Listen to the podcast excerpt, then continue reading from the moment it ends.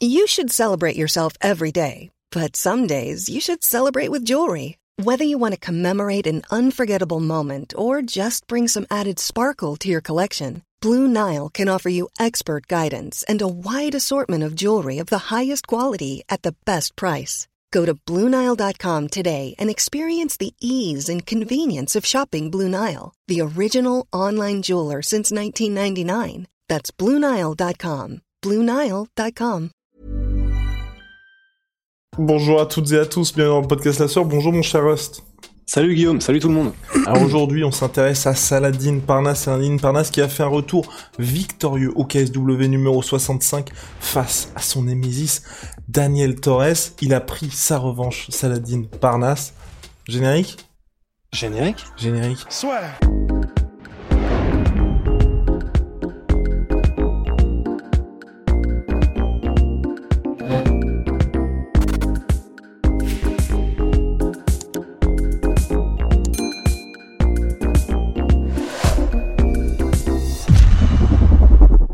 Donc euh, Daniel Torres qui avait infligé une première défaite en carrière à Saladin Parnas il y a quelques mois et là ça y est, il a pris sa revanche Saladin, victoire par décision unanime. Aussi ce qui était important de dire c'est que Daniel Torres avait manqué le poids et donc il était inéligible finalement à la défense de sa propre ceinture. Oui, absolument. Bah, et du coup, maintenant, la question, c'est euh, bah, qu'est-ce qu'on fait euh, après, quoi? Parce que, alors, d'après ce que j'ai compris, euh, en gros, ce que veut faire Saladin et sa team, ce qu'ils veulent faire, c'est donc d'aller chercher la deuxième ceinture. Donc là, c'était en featherweight, donc en moins de 67 kilos. Et d'après ce que j'ai compris, maintenant qu'il a regagné la ceinture de featherweight, il veut aller, euh, en gros, taper le champion des lightweight qui n'a pas encore été couronné. C'est un combat qui a lieu le 15 janvier euh, au KSW entre Boris Mankowski et j'ai oublié un, c'est encore un, un nom, enfin c'est un nom polonais, c'est Marian Ma- Ziolkowski. Voilà, deux combattants expérimentés, des bons, des très bons combattants. Et euh, bah du coup, en gros, d'après ce que j'ai compris, le plan c'est d'aller chercher la deuxième ceinture, un petit peu en mode euh, bah, ce qu'avait fait Conor McGregor au Cage Warriors et tout ça. Ou ce qu'avait fait euh, Matthäus Gamrot. Absolument. Et qui vient, euh, il a fait un combat mais incroyable ce week-end d'ailleurs, hein, Matthäus Gamrot. Franchement, c'est pour ça que si jamais ils se recroisent, ça va être magnifique. Mais parce que Matthäus Gamrot, il est là, il a fait, mais il est mais magique à voir combattre, hein, honnêtement. Trois combats, euh, trois victoires en 2021, mais là n'est pas la question. On revient au sujet initial, Pardon. Rust, avant de parler de Gamrot, avant de parler de Soldic. Vous inquiétez pas, vous inquiétez pas. La Oui, oui, Pologne sont running at full speed dans le podcast La Sueur. On revient sur Saladin Parnas. Là, what's next? Donc là, lui, il veut le statut de Chem Chem. Donc là, il y a finalement un petit peu de monde qui vont s'affronter.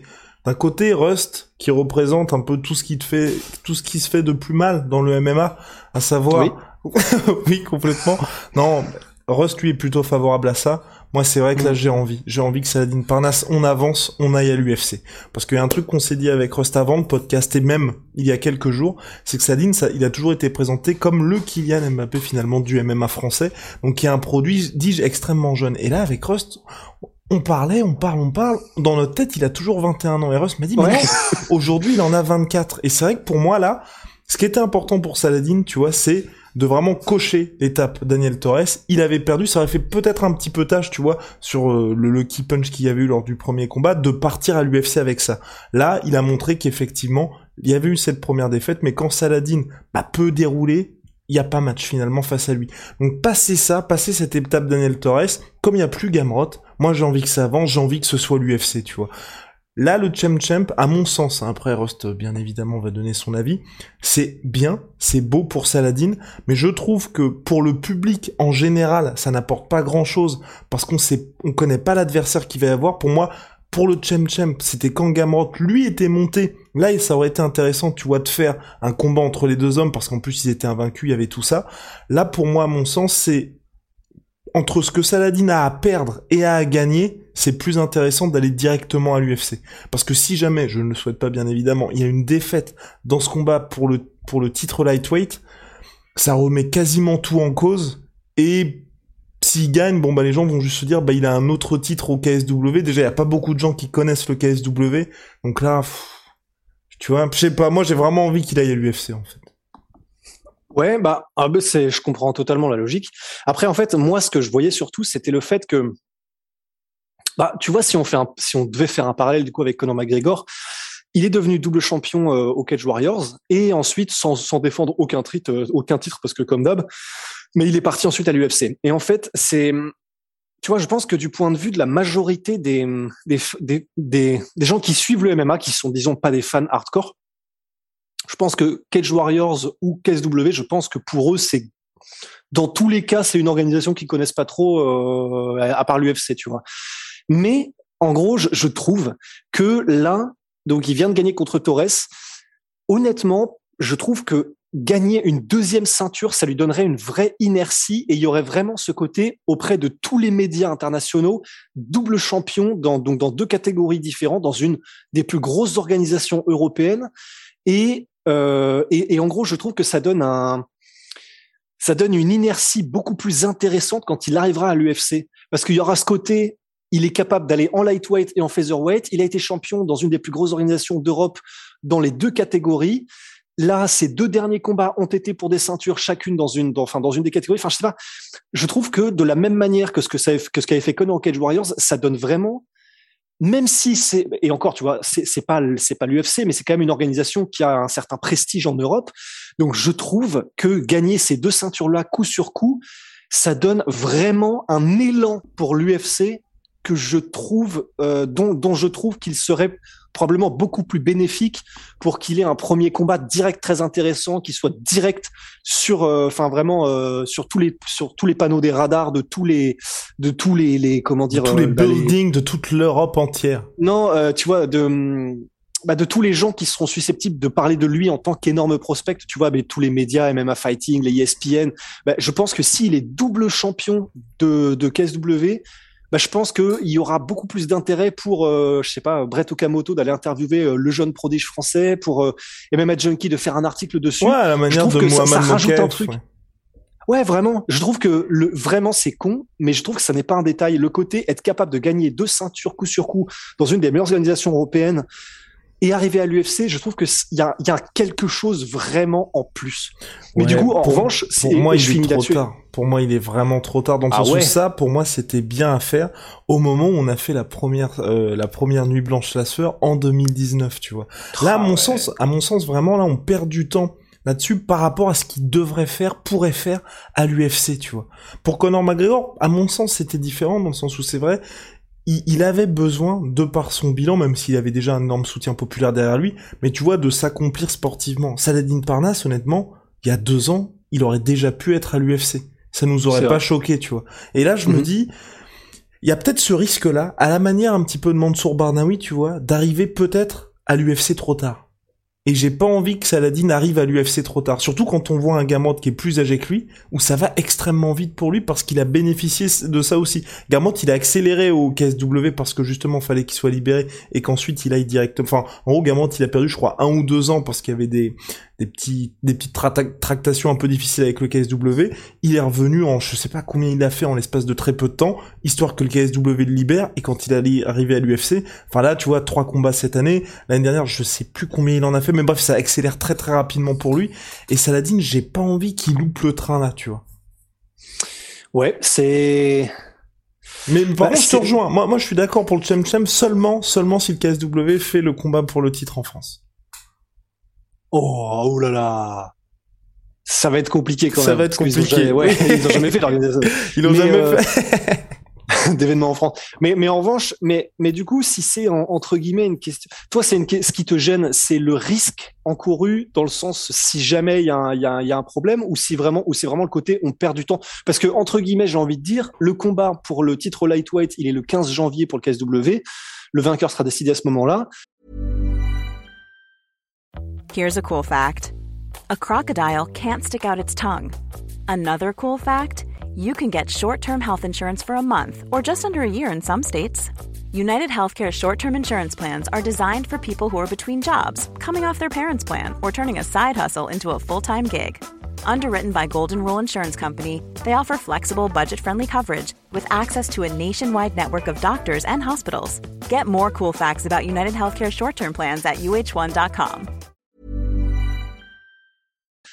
c'est donc dans un mois, même pas, et 25 euh, jours. Et en gros, du coup, ben, ça veut dire que limite, si vraiment ils sont chauds, dans deux mois et demi, ils peuvent, deux mois et demi, trois mois, ils peuvent faire le combat pour le titre lightweight.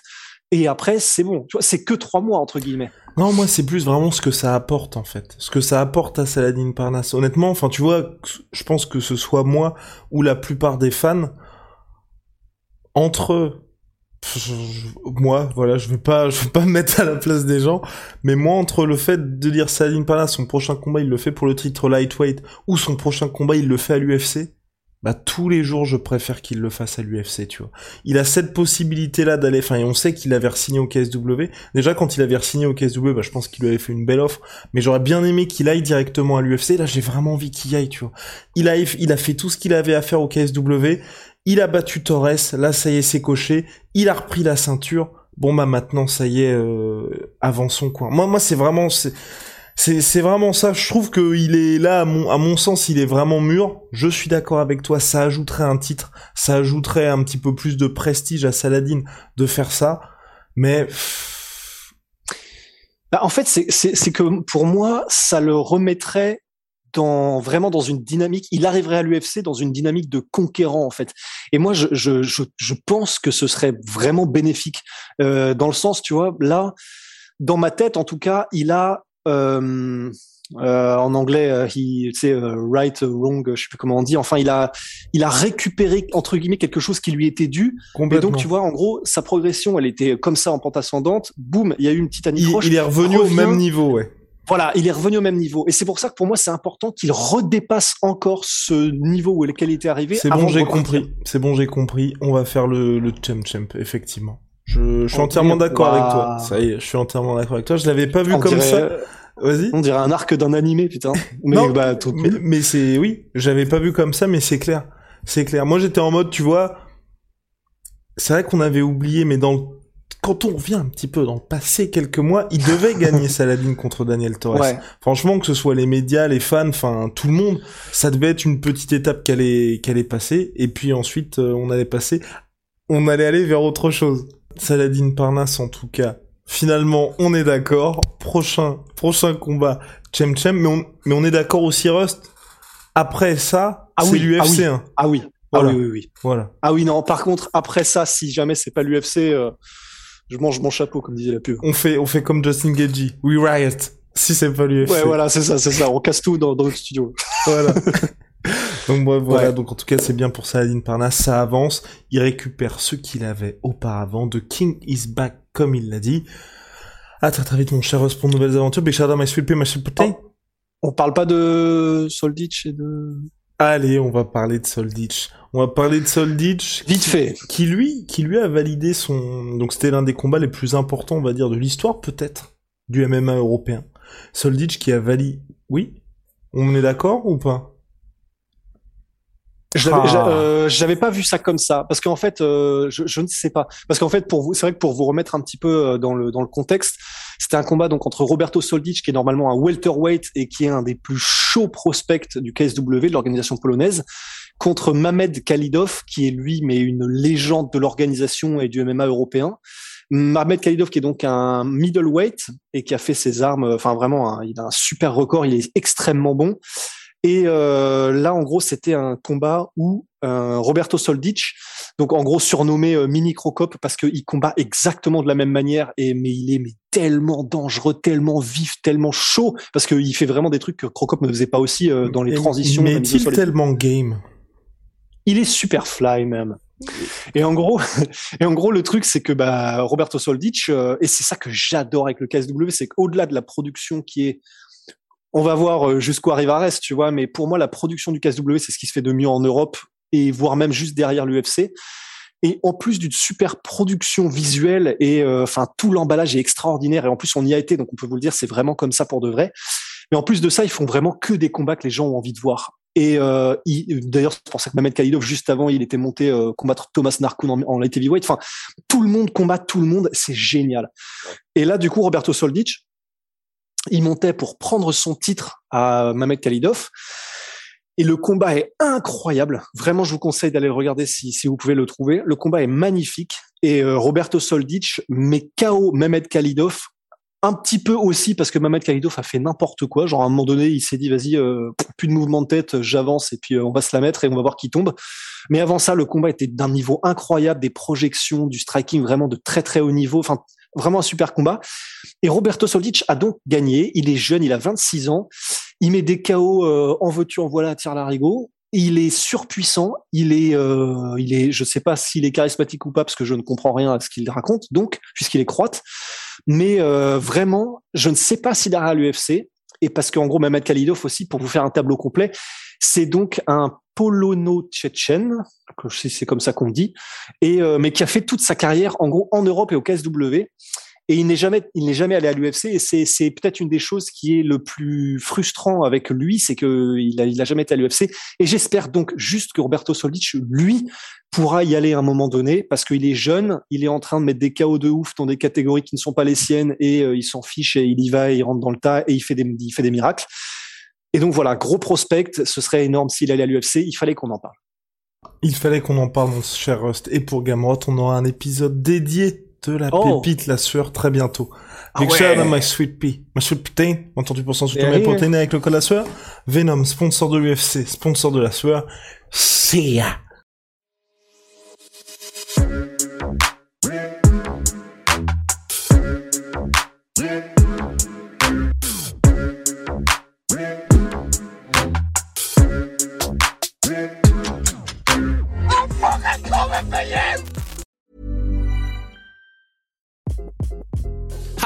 This is Craig Robinson from Ways to Win, and support for this podcast comes from Invesco QQQ, the official ETF of the NCAA. Invesco QQQ is proud to sponsor this episode and even prouder to provide access to innovation for the last 25 years. Basketball has had innovations over the years too. We're seeing the game played in new ways every day. Learn more at Invesco.com slash QQQ. Let's rethink possibility. Invesco Distributors, Inc. Et voilà, c'est la fin de votre épisode du podcast La Sœur. Si ça vous a plu, n'hésitez pas à nous mettre les 5 étoiles sur Apple Podcast ou sur Spotify. Vous pouvez aussi nous laisser un petit commentaire, ça nous aidera beaucoup. Et si vous voulez aller plus loin avec nous, vous tapez La Sueur sur toutes les plateformes ou sur les réseaux sociaux, vous nous trouverez. Et là, vous nous écoutez très certainement en audio. On est aussi en vidéo sur YouTube, mais également sur Snapchat. Là encore, vous tapez La Sueur et on sera là. Merci de votre fidélité et à très vite pour de nouvelles aventures.